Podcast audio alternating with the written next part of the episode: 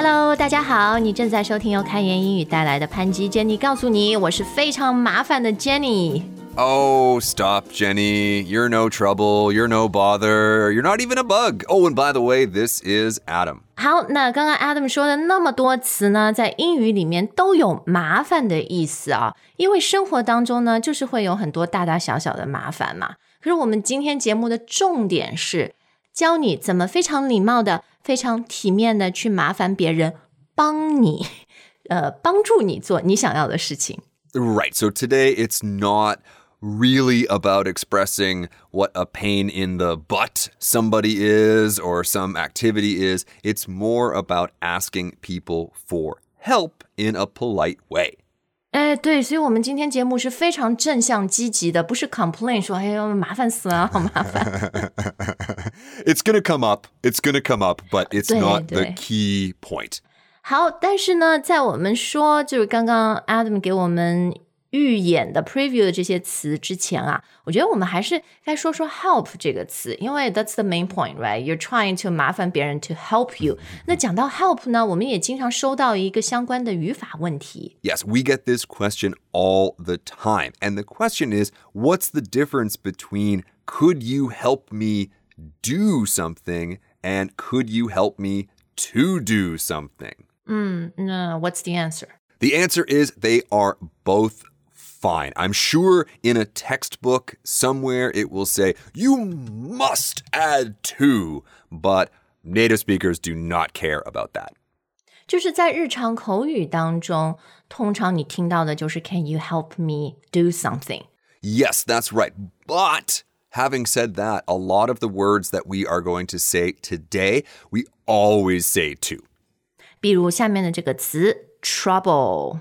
Right. So, can I trouble you to do something? or even politer 更加礼貌的 Could I trouble you to do something？ Right. So, this is one that Jenny uses all the time. She is very polite. So, it is usually the could I trouble. And nine times out of 10, she's really just asking us to do our jobs. Could I trouble you to record today？ could I trouble you to test the microphone before we record? 不是，但是就是即使是你的 job responsibilities，但是好好说，我觉得给人的这个 impression 还是感受会好一点嘛。 Yes, exactly. So that is one example of how to use this. But like we said before, the topic of today is help. So could I trouble you to help me move this weekend?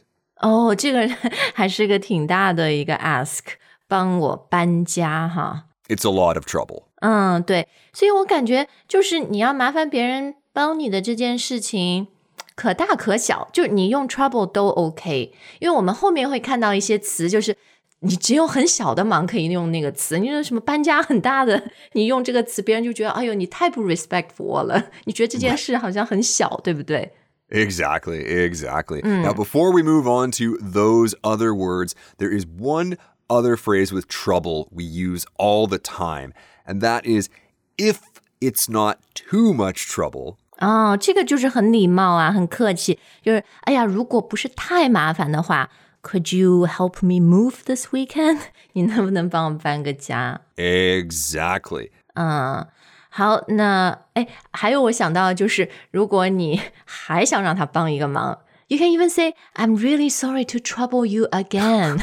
我又要来麻烦你了，But I'm moving again. I'm My landlord，我房东要叫我搬，他要卖房子。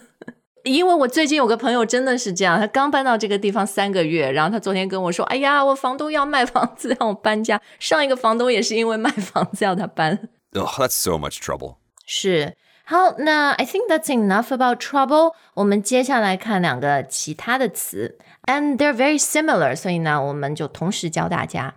Yes, exactly. So the pair of words here are hassle and bother. 嗯，bother 可能大家更熟悉一点啊，b o t h e r，它就是有点那种打扰、搅扰的意思，对吧？ Yeah. 呃，那么 hassle，h a S S L E，它的意思和它具体的这个嗯使用场景和 bother 几乎是一样的。Right, they're pretty similar. One thing I will say about the word hassle is something about its sound really makes me think that this is more trouble or more of a bother. Like, oh, what a hassle. 嗯,是因为它又有元音那个啊,然后又有就是都是一些很 呃、很强硬的音，对吧？ Yes, exactly. Whereas bother sounds very like British and, you know, nothing nothing will bother me. 哦，其实你这么一说，我也是觉得好像英国人吧，他更常用 bother 这个词，但美国人很喜欢用 hassle，因为美式英语里面有很多这种 a 的音嘛。 Ah, yeah, actually that makes a lot of sense because I can Right. think of so many characters in British films or books who would always say things like, "Oh bother. Oh bother." Yeah, yeah, no bother at all，这样。 No bother at all. Right. Uh, whereas the American would be like, "Ah, what a hassle." 好啦，那你教大家怎么用在句子里说，我能不能麻烦你帮我做件事儿，帮我个忙？ Okay, well, just like before, we can say, Can I hassle you? Could I hassle you to do something? And of course, the same is true with bother. 嗯，所以它的这个呃 formula 哈，它的句型和前面那个 trouble 是一样的。Could I or can I？然后你用那个动词 you to help me with something or 直接 to do something for me。 You got it. Now, one thing that is a little bit different here we don't usually say something is a trouble. Oh, what a trouble this is. It's usually just trouble. Ugh. A a lot of trouble。 It's a lot of trouble, or it's no trouble at all. 好，那看完了这一组词以后呢，现在我们要看的这个词是一些很小的忙，比如就是啊，你正好出去，你帮我带杯水、带杯咖啡这种小事儿。 Exactly. And I think this word will be very familiar to our coding friends, to our programming friends. 呃，对，如果你是在 IT 行业，然后特别你写代码的，你应该很熟悉，而且很很憎恨、很讨厌这个词 Right. This word is bug. B U G。那代码里面出错了哈，是一个 bug，或者 App 里面有 bug 闪退之类的。呃，但是 bug 它原来的意思是小虫子，对吗？比如说 这种小飞虫啦，或者小爬虫，我们都可以叫它是一个 bug。 That's right. So summer is here in Canada and the bugs are back. And man, man, do they ever bug us. 但是就是小虫子嘛，它虽然很讨厌，但也不是什么太大的事儿啊。So it's the same idea。呃，就像刚刚讲的，你如果让别人帮忙的这个事儿，不像什么搬家呀，或者借你什么几万块钱这么大的，你可以用 bug。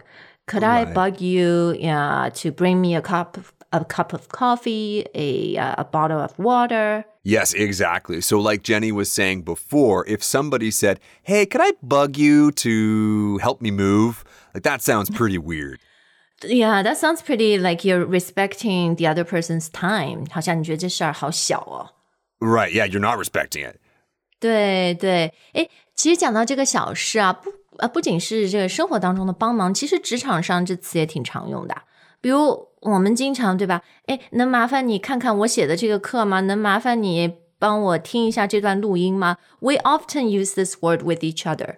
We sure do. So I was joking before about Jenny troubling us to do our jobs. Well, it's funny because Lisa and I don't usually use the word trouble. We always say bug. Hey, Jenny, we bug you to uh, uh, sign our paychecks. 是是是，对，所以呢是一个非常好的词啊，日常生活里面使用的频率非常高。呃，但是要注意的是呢，刚刚我们说啊，一个麻烦，一个什么，这个很麻烦，可以说 it's a hassle, it's a bother，but we cannot say something is a bug，除非那个电脑代码里真的有有 bug 或者有一个小虫，是吧？ Right, right, exactly. 就是一个很麻烦的 situation，或者一个人，你不能直接说他是一个 bug。 Nope, not the word you want to use. 好，那诶，在学完那么多词之后呢，我们今天最后啊，还有一个词要送给大家，and I think you probably learned this at school。你要麻烦别人帮你一个忙的时候 Oh, right, this one is my favorite. ，so the word is Favor. a favor。那这个 favor 呢，这里的意思就是一件小事情，但你做这件小事情会让对方很开心啊！你帮我带咖啡了，或者你帮我搬家了，You did Right. me a favor。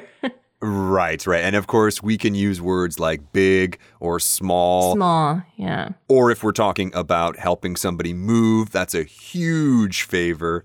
But one thing Jenny and I have talked about before that I've always found interesting is the amount of time or how long the pause is between the question, can you do me a favor, and the favor, right? Like, can you do me a favor? Pass me the pen. There's no pause.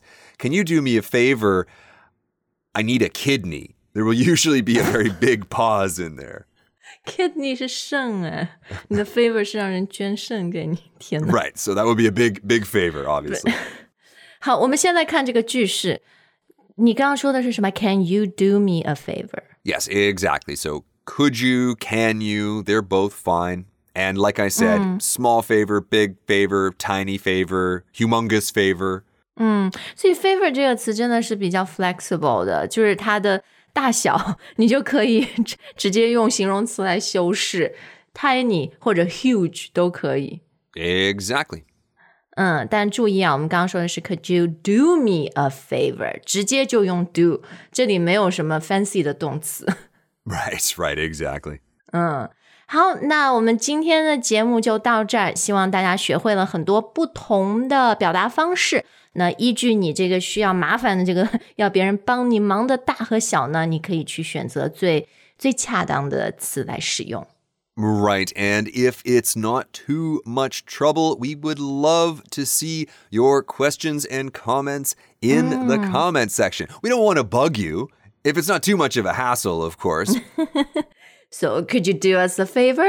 哎通常人家不是说留言是 Could you do us a favor？ 呃、l i k e our show，给我们点赞或者转发，share our content，yeah。 like, share, and subscribe. You got it. 对，订阅没错，粉我们，follow us。好，那感谢大家收听，我们今天的节目就到这儿，and we'll see you next time。 All right. Bye for now.